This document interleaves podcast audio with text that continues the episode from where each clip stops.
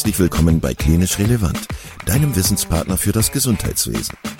Zweimal pro Woche, nämlich dienstags und samstags, versorgen wir dich mit unserem Podcast und bringen dir Fachwissen in deine klinische Praxis.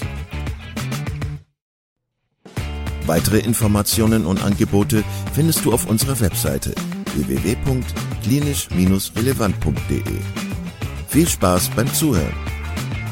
Heute mit Frau Prof. Dr. Christine Espinola-Klein zum Thema periphere arterielle Verschlusskrankheit.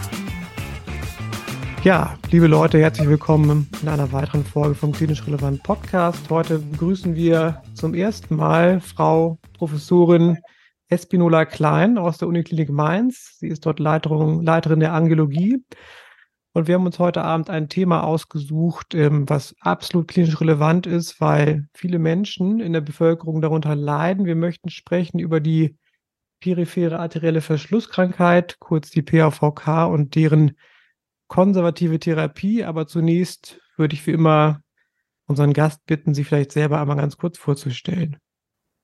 Ja, mein Name ist Christine Espinola-Klein. Ich leite die Angiologie im Zentrum für Kardiologie in der Universitätsmedizin in Mainz. Ich bin mit Leidenschaft Angiologin. Ähm, ich bin außerdem auch noch Kardiologin und Hämostasiologin. Und gerade die PAVK ist ein Thema, mit dem ich mich sehr intensiv beschäftige. Aber natürlich äh, habe ich auch viele Patienten, die andere Gefäßerkrankungen haben, wie zum Beispiel Thrombosen, Erkrankungen der Lymphgefäße oder Erkrankungen von anderen Arterien, Halsschlagader, Aorta etc. Ich bin sehr froh, dass ich heute bei Ihnen sein darf, weil die PAVK ein, wie ich finde, besonders wichtiges Thema ist, weil einfach viele Betroffene in, äh, da sind und äh, die Erkrankung einfach eine bessere Wahrnehmung gerade auch unter den Kolleginnen und Kollegen benötigt. Ja, wenn wir gleich mal in Medias Res gehen, was kann man denn so schätzen? Wie viele Betroffene gibt es denn in Deutschland oder weltweit? Gibt es dazu Zahlen? Weltweit äh, wird geschätzt, äh, sind etwa 200 Millionen von der Erkrankung betroffen. Das Problem ist, wir haben eine hohe Dunkelziffer, weil einfach äh, jeder zehnte Patient asymptomatisch ist und keine klinischen Symptome hat. Und das ist insbesondere problematisch, wenn wir an Diabetiker denken, die möglicherweise eine Polyneuropathie haben und bei denen die Erkrankung erst in einem sehr fortgeschrittenen Stadium entdeckt wird, wenn bereits Wunden auftreten, die dann eben nicht mehr heilen können. Deshalb äh, ist es einfach wichtig, sich mit der Erkrankung auseinanderzusetzen und auch frühzeitig nach dieser Erkrankung zu screenen. Und das ist durchaus möglich, dass man zum Beispiel in der hausärztlichen Praxis oder in jeder äh, letztlich Fachdisziplin einfach mal durch eine klinische Untersuchung an die Erkrankung denkt und entsprechende Untersuchungen durchführt. Ja, Sie sagten, der Großteil ist asymptomatisch. Das heißt im Umkehrschluss logischerweise auch, es gibt typische Symptome einer fortgeschrittenen PAVK? Welche könnten das denn sein?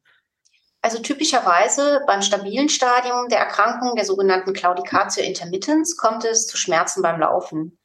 Im Volksmund wird die Erkrankung ja Schaufensterkrankheit genannt, weil die Patienten das oft kaschieren, indem sie kurz stehen bleiben, so tun, als würden sie sich die Gegend betrachten. Und nach einem kurzen Ischämieschmerz kann der Patient in der Regel weiterlaufen, weil dieser Schmerz sehr flüchtig ist. Das ist das kompensierte Stadium, in dem der Patient in Ruhe beschwerdefrei ist. Im fortgeschrittenen Stadium, das man auch als äh, kritische Durchblutungsstörung oder kritische Extremitäten-Ischämie bezeichnet, heute international eher als chronische Extremitäten betonende äh, Ischämie, hat der Patient bereits Schmerzen in Ruhe. Und in noch weiter fortgeschrittenen Stadium kommt es zu Wunden, die nicht mehr heilen können. Mhm. Sowohl bei Ruheschmerz als auch bei Wunden muss man unverzüglich handeln und äh, um einfach eine Amputation der Extremität zu verhindern.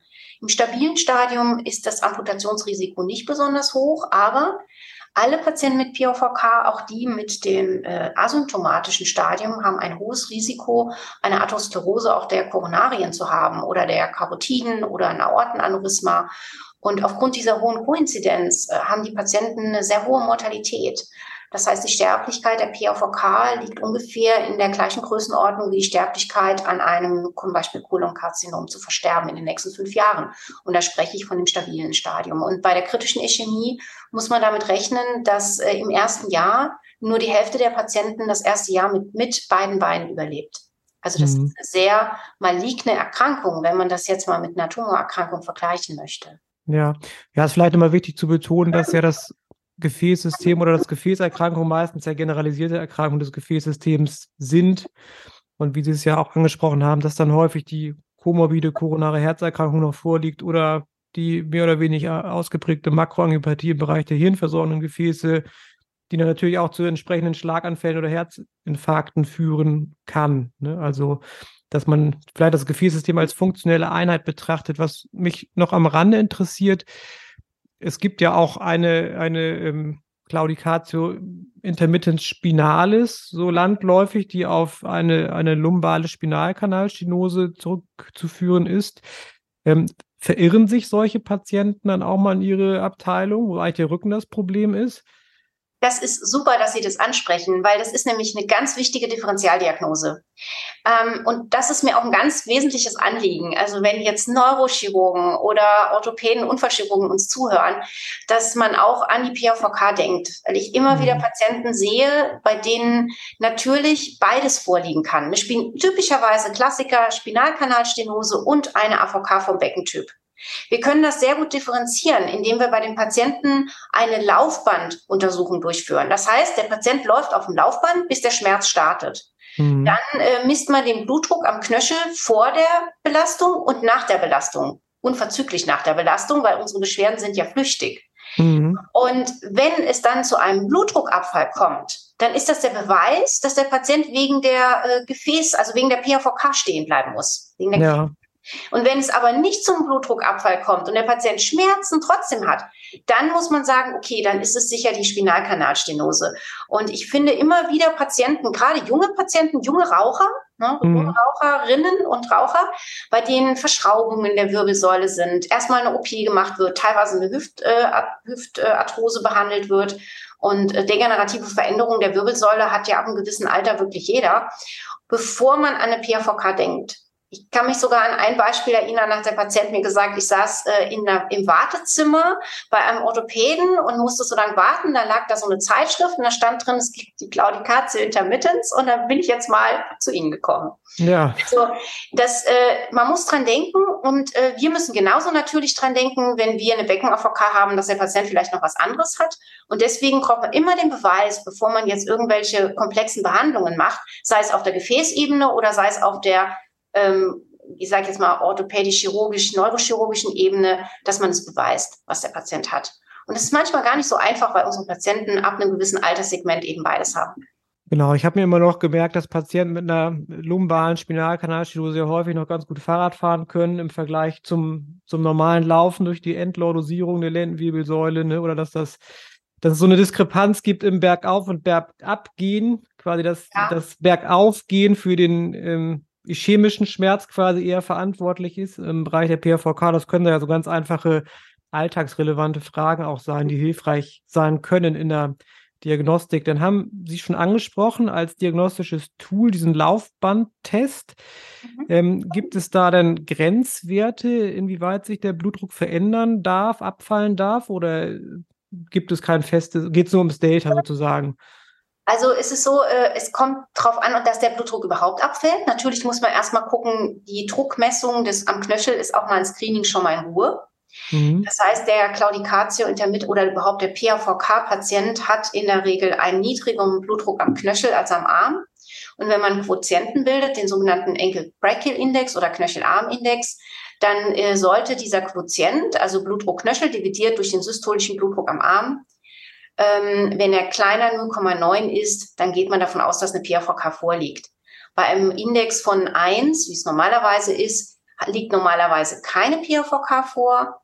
Aber es gibt Fallstricke. Zum Beispiel äh, bei Diabetikern hat man manchmal eine Mediasklerose und kann diesen Quotienten nicht verwenden. Und dann liegt der Quotient über 1,4 und dann darf man diesen Quotient nicht verwenden, weil er einfach nicht messbar ist. Mhm. Aber zurück zum Laufband. Also wenn man bei einer Laufbandergometrie diesen Druck vorher und nachher misst, dann sollte es zu einem relevanten Druckabfall kommen. Zum Beispiel, Sie messen vorher einen Knöcheldruck von 100 und der Patient sagt, jetzt tut's mir aber weh und der Druck liegt dann bei 60. Ja, dann ja. ist es ein relevanter Abfall.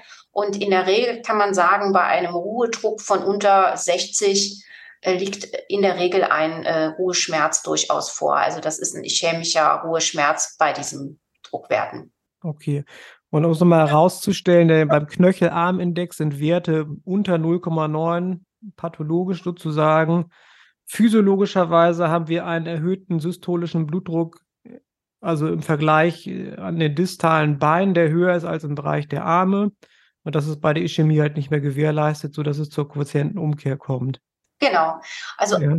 Ein Prozent von 1,0 wäre auch noch als Normalbefund zu bezeichnen, weil man hat ja so ein bisschen einen Range natürlich. Uns kommt immer darauf an, wie man den äh, Druck mess, misst. Gibt da verschiedene Verfahren, ob man ganz normal mit einem Taschendoppler misst oder ob man jetzt oszillometrische Verfahren verwendet. Das ist ein kleiner Unterschied, aber grundsätzlich kann man sich merken, dass die Grenze, die in eigentlich allen Definitionen angegeben wird, ist die 0,9. Okay.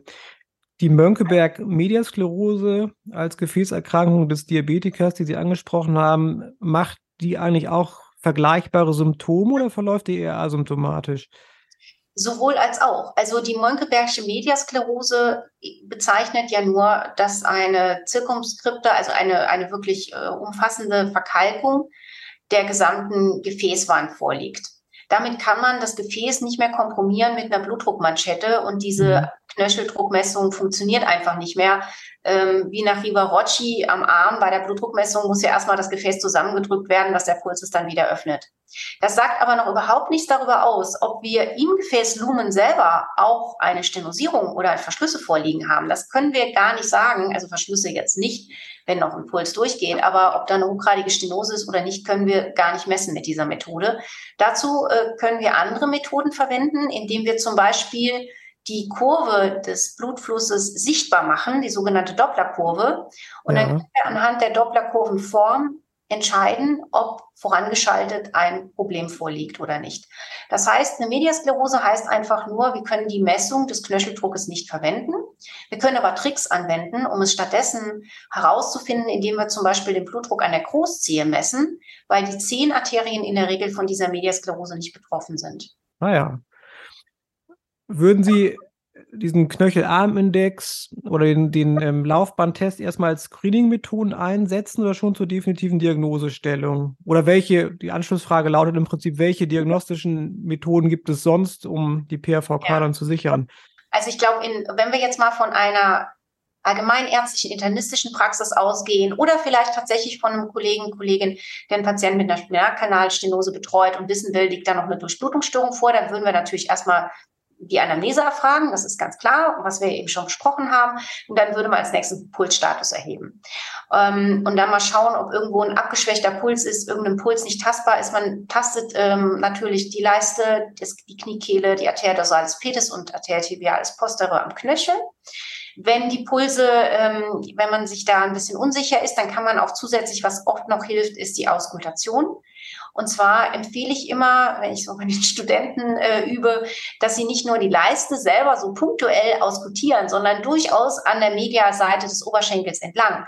Weil einem distalen Oberschenkel im Adduktorenkanal, das ist so eine physiologische Engstelle und da gibt es durchaus häufig Stenosen und man ist überrascht, wie häufig man da ein systolisches Strömungsgeräusch sieht ja, ja. Mhm. und ähm, detektieren kann. Das sind so einfache Methoden.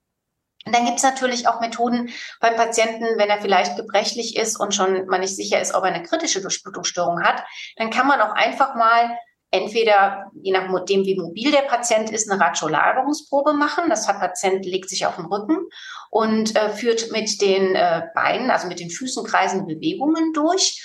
Und das funktioniert besonders gut, wenn Seitenunterschied ist. Und dann kann man schauen, welche Fußsohle schneller ablasst. Mhm. Dann lässt man den Patienten an die, an die Kante der Untersuchungsliege setzen und schaut, wie schnell da die Rekapitulation, also die Wiederanfärbzeit quasi ist. Und äh, sieht dann sehr schön, ob ein Bein einen pathologischen Test hat. Das funktioniert auch in modifizierter Form bei jetzt Patienten zum Beispiel, die bettlägerig sind oder Patienten, die weniger mobil sind, indem sie einfach die Beine hochhalten und mhm. einfach schauen, ob eine Fußsohle abplasst. Besonders verdächtig sind Patienten, die vielleicht ein Ödem des betroffenen Beines haben, die vielleicht nachts einfach das Bein aus dem Bett hängen lassen. Mhm. Dann führt nämlich die Orthostase, also einfach unsere Schwerkraft dazu, den letzten Rest aus der Perfusionsverbesserung, Kollateralen, wie auch immer herauszuholen, damit der Patient dann keinen Ruheschmerz mehr hat. Verdächtig ist auch, wenn der Patient sagt, ich stehe nachts auf und dann stelle ich mich oder gehe zwei, drei Schritte, dann wird's besser. Das ist oft eine kritische Durchblutungsstörung mit nächtlichem Ruheschmerz. Solange das, sobald das äh, Bein in die Waagerechte gelegt wird, kommt mhm. das Chemie. Und wenn sich der Patient dann aufsetzt oder aufsteht oder im Sitzen im Stuhl schläft, richten Patienten manchmal auch, dann äh, kommt es dazu, dass dieser Ischämie-Schmerz aufhört, weil die Orthostase reicht, um wieder Blut ins Bein zu bringen. Und das sind so ganz, das sind schon Zeichen der kritischen Durchblutungsstörung und da ist unmittelbares Handeln angezeigt. Die Laufbandergometrie, was Sie eben ansprechen, das wäre für mich kein Screening-Verfahren. Den Knöcheldruck kann man durchaus in der hausärztlichen Praxis messen, indem man einen Taschendoppler hat und das einfach macht. Das bietet sich vor allem an, wenn man viele Patienten mit Risikofaktoren hat, zum Beispiel Diabetiker. Ja. Wenn man aber ein Laufband, das wird man in der hausärztlichen Praxis eher nicht so haben. Das findet man dann eher beim Angiologen. Und das ist geeignet für den Patienten mit der Claudicatia intermittens, bei dem man vielleicht noch in Ruhe normale oder grenzwertige Werte misst, um letztlich die PAVK zu demaskieren und zu beweisen. Sonstige apparative Zusatzdiagnostik, angiografische Verfahren, spielt das irgendwie eine Rolle? Bevor wir dazu kommen, würden wir auf jeden Fall erstmal eine ähm, weitere Methoden ansetzen. Also wir hätten jetzt zum Beispiel auch noch oszillometrische Methoden, bei denen das Pulssegment sichtbar gemacht wird in der angiologischen Praxis, wo wir einfach nochmal schauen, ähm, wie ist die Perfusion, wie ist die Kompensation, weil die entscheidende Frage, die wir beantworten müssen, ist, brauchen wir eine weiterführende Behandlung? Und die zentrale Methode der Diagnostik ist erstmal die Duplexsonographie. Mhm. Wir haben ja den großen Vorteil, ich habe ja gesagt, ich bin auch Kardiologin, den hat man als Kardiologe nicht. Wir sehen unsere Gefäße und wir sehen die wunderbar. Also wir können alles im Ultraschall hervorragend darstellen und können uns auch anschauen, wo sind Stenosen, wo sind Verschlüsse und wir können uns im Prinzip schon vorher eine komplette Landkarte der Perfusion machen. Und wenn wir entscheiden, dass wir eine Behandlung durchführen, wie es zum Beispiel bei einem Patienten mit einer kritischen Durchblutungsstörung immer irgendwie versucht werden sollte, dann würden wir nicht eine Angiografie machen zur Diagnostik, sondern nur zur Therapie in aller Regel. Die diagnostische Angiografie ist eine Ausnahme. Sie haben äh, Angiografie angesprochen. Das da würde ich jetzt eher den Platz noch einer MR- oder CT-Angiografie sehen, bevor ich jetzt eine invasive Angiografie mache. Und zwar mhm. immer dann, wenn wir bei einem Patienten zum Beispiel langstreckige Veränderungen haben oder Veränderungen in Bereichen, die ich in der Ultraschalldiagnostik vielleicht nicht so gut einsehen kann. Nehmen Sie mal einen adipösen Patienten, bei denen vielleicht im Bauchbereich, in der distalen Aorta und in den Beckenarterien vielleicht die Bildgebung nicht so optimal ist. Mhm. Bei Beckenproblemen, wenn ich vielleicht Verschlüsse vermute, vermute, dann würde ich noch mal eine Schnittbildgebung ergänzen. Oder wenn ich langstreckige äh, Verschlussprozesse der femoropoplitealen Achse habe, bei denen ich vielleicht gerne interdisziplinär mit dem Gefäßchirurgen die Therapie besprechen möchte, da würde ich auch eine Schnittbilddiagnostik äh, durchführen, um das dann interdisziplinär, wir haben zum Beispiel eine interdisziplinäre Konferenz immer Mittwochs, gerade eben war eine gewesen. Und ähm, da würden, besprechen wir dann die Befunde gemeinsam. Und dann ist es natürlich immer gut, wenn man auch Bilder hat, die man zeigen kann und die man gemeinsam diskutieren kann, was das Beste in diesem individuellen Patientenfall ist. Ja, also es gibt eine gestaffelte Diagnostik mit verschiedenen Methoden, die sich teilweise komplementär ergänzen, wenn ich es richtig verstanden habe. Jetzt genau. haben Sie die Begriffe ja schon eingeführt, stabile PAVK und kritische Extremitäten, Ischämie. Es gibt ja noch diese ganz alten Stadien auch nach Fontaine und äh, Rutherford. Kann man das irgendwie miteinander korrelieren oder sind die so ein bisschen out mittlerweile? Nein, nein. Also das ähm, ist, im nationalen Bereich über, verwenden wir meistens die Fontaine-Klassifikation und die verwenden wir in Deutschland. Das ist absolut gebräuchlich. Stadium 1 ist der asymptomatische Patient. Stadium 2a ist der Patient mit einer Gehstrecke von über 200 Metern in der Ebene wie Sie eben schon angemerkt haben, bergauf treten die Beschwerden früher an. Die äh, Klassifikation bezieht sich aber auf die Ebene. Stadium 2b ist der Claudicatio intermittens Patient mit einer Gehstrecke schmerzfrei unter 200 Meter. Stadium 3 ist der Patient mit Ruheschmerz, das, der gehört dann schon zur kritischen Extremitätenischämie. Und Stadium 4 ist der Patient mit Wunden. Rutherford ist Klassifikation ganz ähnlich. Rutherford ähm, äh, 3 wäre dann die Claudicatio intermittens. Ähm, äh, Rutherford äh, 2 wäre im Grunde genommen der Patient mit einer langen Gehstrecke, äh, Rutherford 3 mit einer kurzen, kürzeren Gehstrecke, Rutherford 4 ist der hohe Schmerz, Rutherford 5 ist der Patient mit einer kleinen Wunde und Rutherford 6, das ist das höchste Stadium, ist der Patient mit einer fortgeschrittenen Wunde. Mhm. Bräuchlicher ist heute allerdings eine Klassifikation, das sollte man einmal gehört haben, das ist die sogenannte Wi-Fi-Klassifikation. Die verwendet man durchaus bei Wunden. Bei denen wird die Wunde einbezogen, der Knöcheldruck, die Sauerstoffversorgung des Gewebes, das der TCPO2-Messwert, den ich eben noch nicht erwähnte, und eben zusätzlich die Tatsache, ob eine Infektion vorliegt. Und daraus kann man dann natürlich auch gerade beim Diabetiker ableiten, wie hoch das Amputationsrisiko ist ohne Revaskularisation, also ohne Wiederherstellung der Durchblutung. Wissen Sie, ob dieser Score irgendwo frei verfügbar im Internet zu finden ja, ist? Ja, einfach Wi-Fi eingeben. Einfach Wi-Fi eingeben. Genau, der ist verfügbar und dann verlinken wir den für euch nochmal in die Show Notes unter dem Beitrag.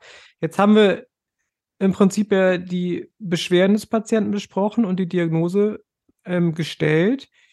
Wie geht es jetzt therapeutisch weiter? Es gibt ja pharmakologische Maßnahmen, nicht pharmakologische Maßnahmen. Wir haben schon gesprochen, wir sprechen im Prinzip über ähm, eine, eine, generalisierte Erkrankung des Gefäßsystems und wir alle kennen die, die konventionellen Risikofaktoren für Gefäßerkrankungen, Rauchen, Zuckerkrankheit, Bluthochdruck, Fettstoffwechselstörungen, Übergewicht. Ähm, wirken sich Lifestyle-Modifikationen günstig auf das Outcome im Rahmen der PAVK aus?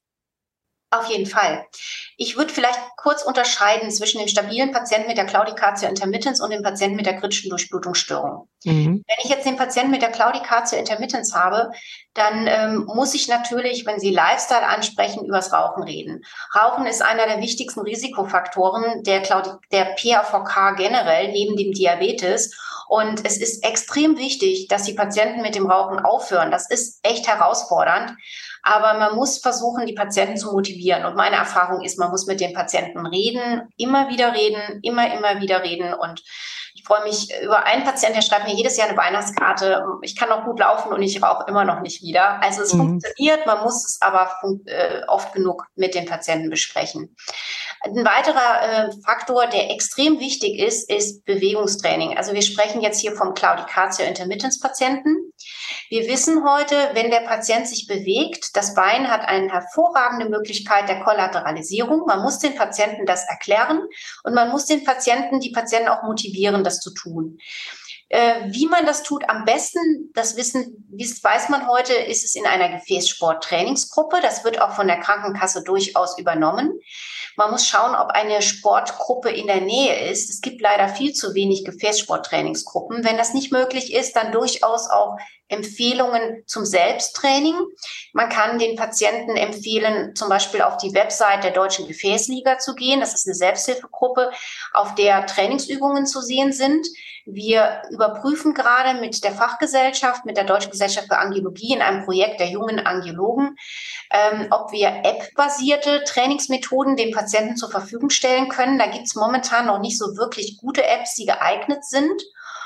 Und äh, ich glaube aber, das ist der Weg der Zukunft. Wir müssen die Patienten zum Training motivieren. Was ja. ich den Patienten auch immer erkläre, das ist ein ganz einfacher Test. Der Patient stellt sich hinter einen Stuhl, hält sich an der Stuhllehne fest und macht zehn Standsübungen, morgens und abends 40 Mal. Das schaffen auch die Patienten, die nicht mehr ganz so fit sind. Das trainiert wunderbar die Wadenmuskulatur.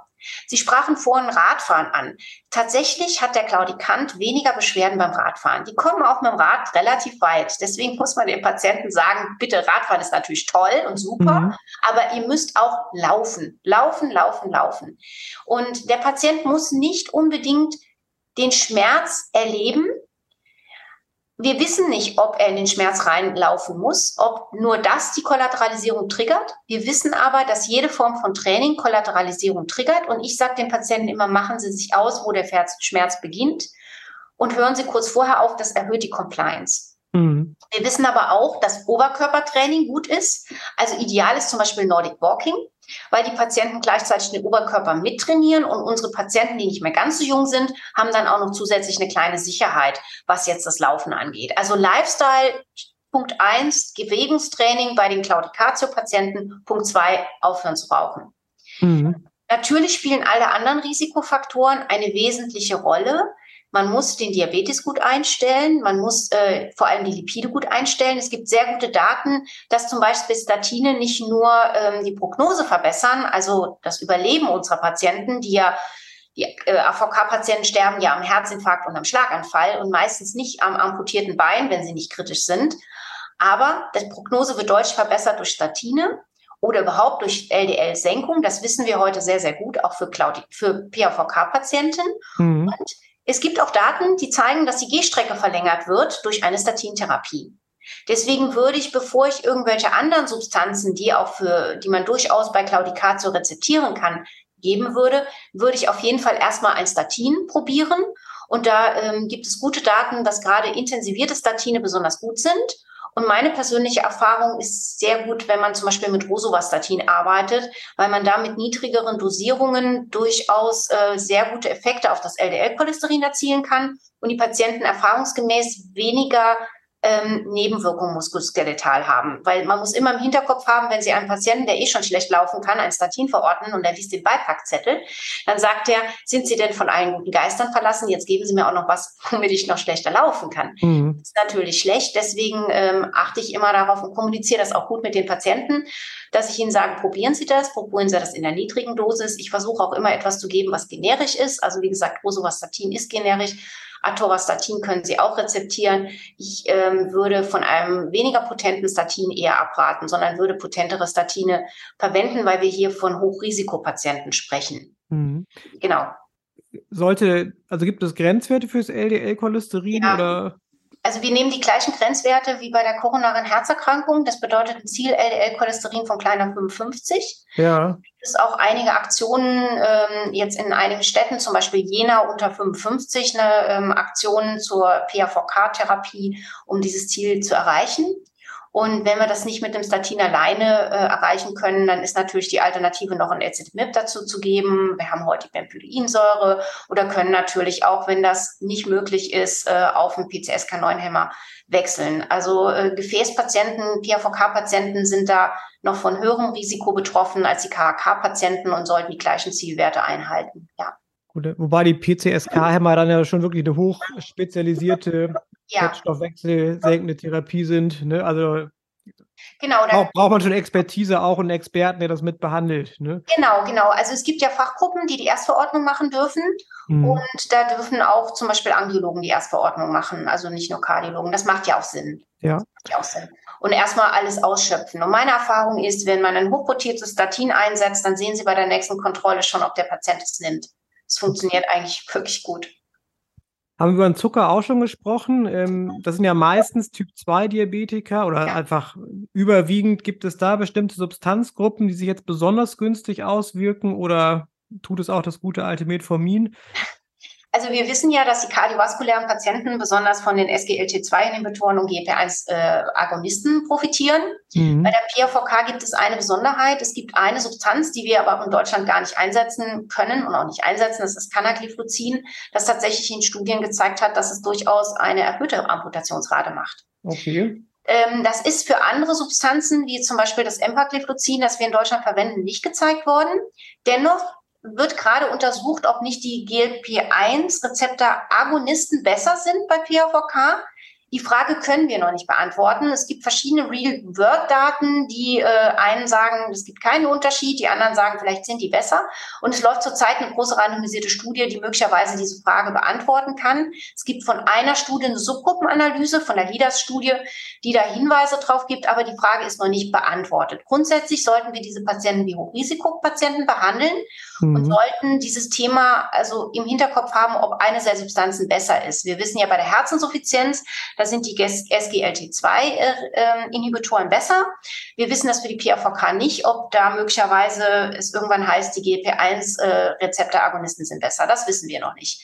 Da gibt es ein bisschen Hinweise aus, ähm, aus Real-World-Daten, aber das, die Frage ist noch nicht beantwortet. Grundsätzlich gilt aber, wir behandeln die Patienten wie Hochrisikopatienten.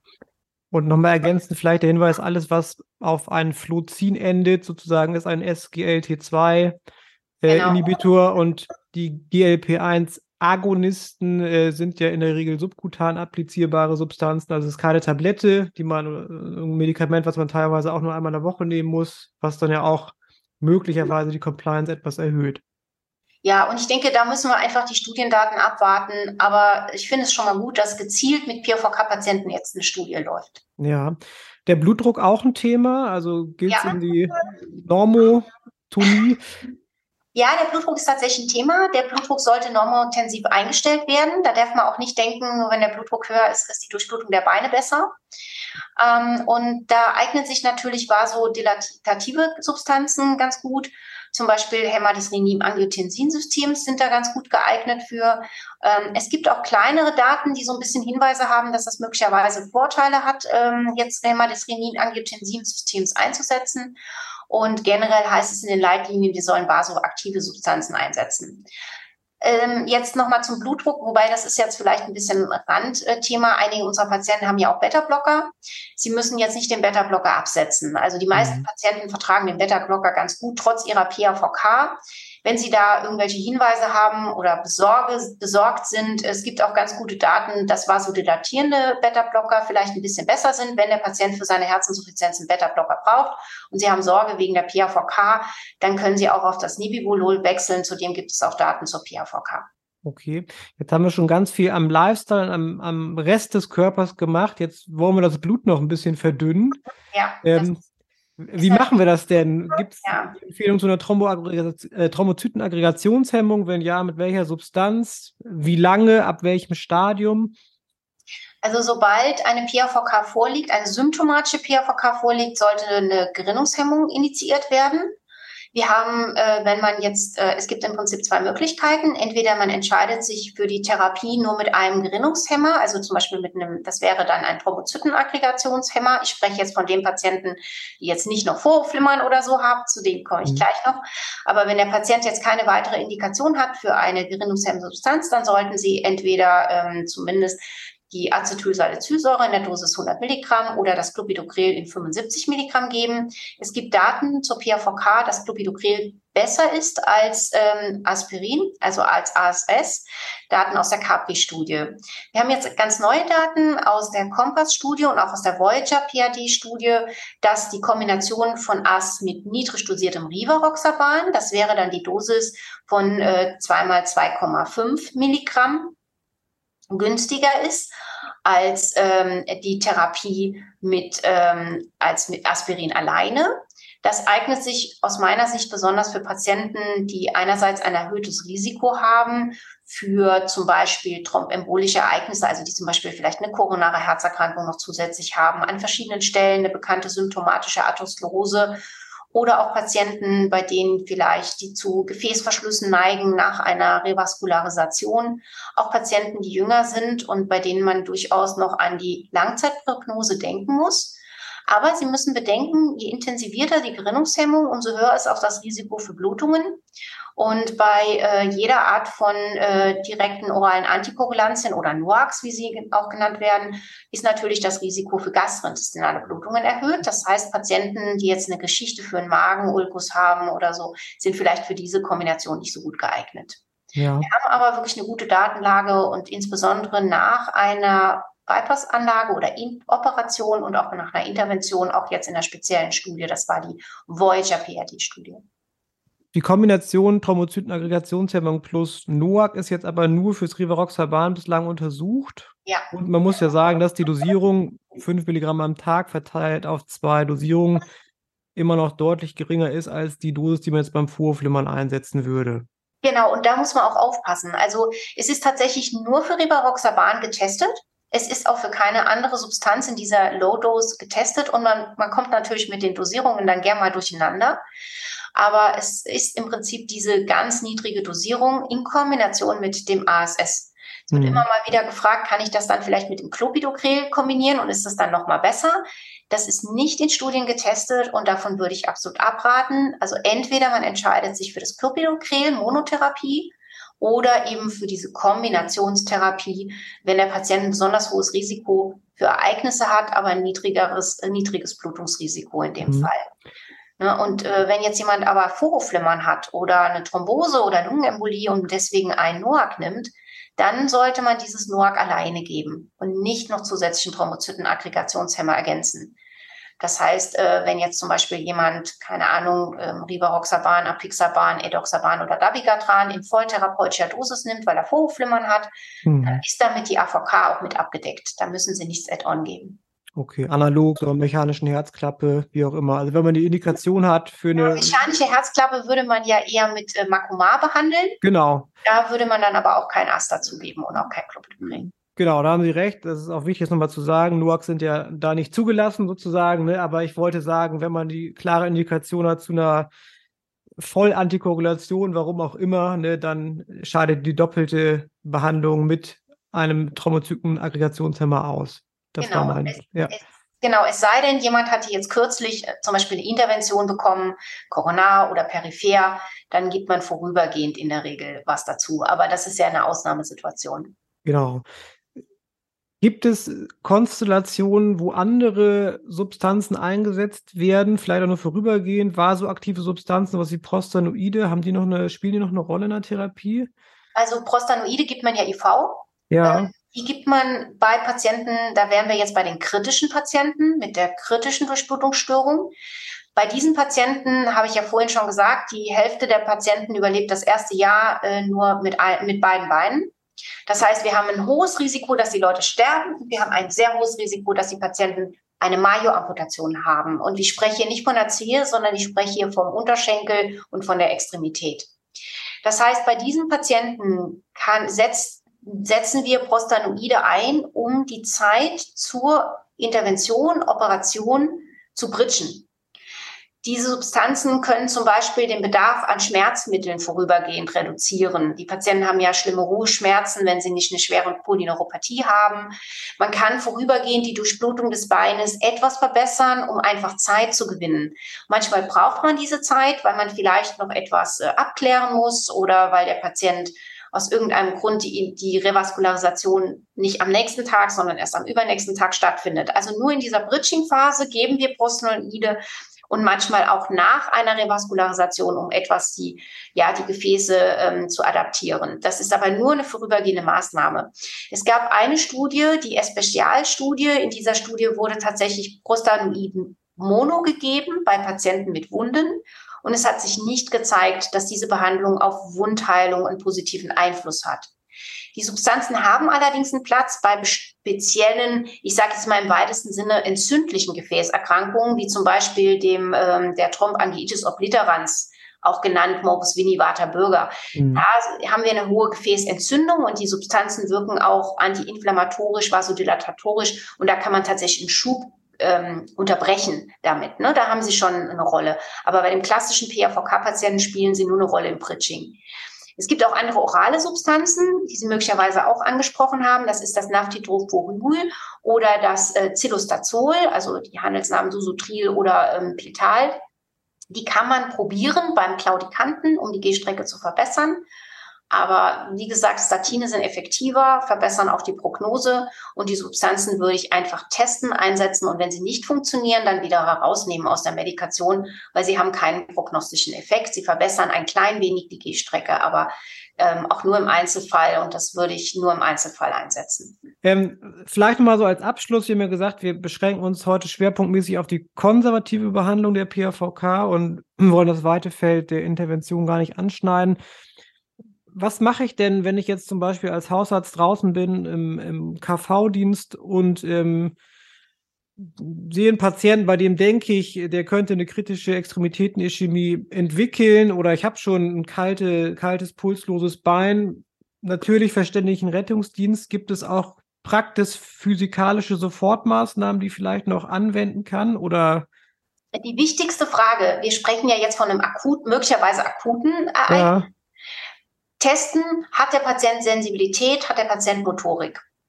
Wenn die Sensibilität eingeschränkt ist, dann ist es höchste Eisenbahn, dann sollte man noch am selben Tag das Bein revaskularisieren. Wenn bereits die Motorik eingeschränkt ist oder das Bein sogar schon paretisch ist, dann kann man meistens gar nichts mehr retten. Das heißt, erster Test, hat der Patient Sensibilität, kann er noch zum Beispiel, hat er eine taube Fußsohle, dann müssen Sie unverzüglich handeln. Ganz schnell den Patienten ins nächste Gefäßzentrum einweisen, dann sollte man sofort die Durchblutung verbessern. Weil sonst droht tatsächlich eine äh, eine Amputation. Das ist allerdings die Situation, wenn wir diese chronisch kritische Durchblutungsstörung haben, dann entwickelt sich die in der Regel über eine längere Zeit. Das ist zum Beispiel der Patient, der vielleicht eine kleine Wunde hat. Oder der typische Fall ist, Sie haben einen Diabetiker, der war bei der Nagelpflege oder bei der Fußpflege. Man hat ein bisschen zu enthusiastisch den Nagel geschnitten oder das Horn geraspelt. Und dann ist eine kleine Wunde entstanden, die nicht mehr heilt. Dieses Bein ist in der Regel ein bisschen adaptiert und Sie merken, die Wunde heilt vielleicht in den nächsten drei, vier Wochen nicht ab dann sollten Sie den Patienten natürlich zügig zu einem Gefäßspezialisten schicken. Dann haben Sie auf der anderen Seite den Patienten, der hat vielleicht Hochflimmern, hat vielleicht eine Embolie ins Bein bekommen, wenn er Glück hat ins Bein und nicht ins Hirn. Und plötzlich ist dieses Bein kalt. Dann hat dieses Bein sich überhaupt nicht an die Situation adaptiert. Das heißt, dieser Patient, dann müssen Sie sofort testen, das ist eine akute Extremitätenarterienischämie wie gesagt, Motorik, Sensibilität und dann sofort in ein Gefäßzentrum. Da geht es um, um Stunden. Ja, bei dem anderen Patienten geht es um vielleicht Tage, vielleicht ein, zwei Wochen, wo man rasch handeln sollte, um die Amputation zu verhindern. Und bei dem ersten Patienten, das ist so wie beim Schlaganfall oder beim Herzinfarkt, da muss man sofort handeln. Das ist sozusagen der Beininfarkt, wenn man so will. Ja, liebe Frau Espinola-Klein, das war ein, ein wilder Galoppritt durch die Gefäße, aber mit wahnsinnig vielen praktischen Tipps auch. Ich glaube, da kann jeder was mitnehmen. Hat mir viel Spaß gemacht. Und ähm, ich würde mich freuen, wenn wir bald mal wieder zu einem Thema sprechen. Sehr gerne und vielen Dank. Ich danke Ihnen und wünsche allen noch einen schönen Abend oder Nachmittag, wann auch immer Sie diesen Podcast hören. Vielen Dank, dass du heute wieder zugehört hast und unser Gast gewesen bist. Wir hoffen sehr, dass dir dieser Beitrag gefallen hat und du etwas für deinen klinischen Alltag mitnehmen konntest. Wenn dem so sein sollte, dann freuen wir uns sehr über eine positive Bewertung bei Apple Podcasts. Falls du Lust hast mitzumachen und es einen Themenbereich gibt, in dem du dich besonders gut auskennst, dann melde dich doch gerne unter kontakt@klinisch-relevant.de. Gleiches gilt, wenn du Themenvorschläge oder konstruktive Kritik für uns hast. An dieser Stelle auch der Hinweis auf unseren Newsletter, den du unter www.klinisch-relevant.de abonnieren kannst und der dich immer auf dem Laufenden hält. Wenn du dich für unseren Newsletter einträgst, bekommst du einen 5-Euro-Gutschein, mit dem du in unserer Fortbildungsakademie einkaufen kannst. Wir wünschen dir jetzt bis zum nächsten Mal eine gute Zeit und freuen uns, wenn du bald wieder einschaltest. Pass auf dich auf, bleib gesund. Bis zum nächsten Mal. Ciao.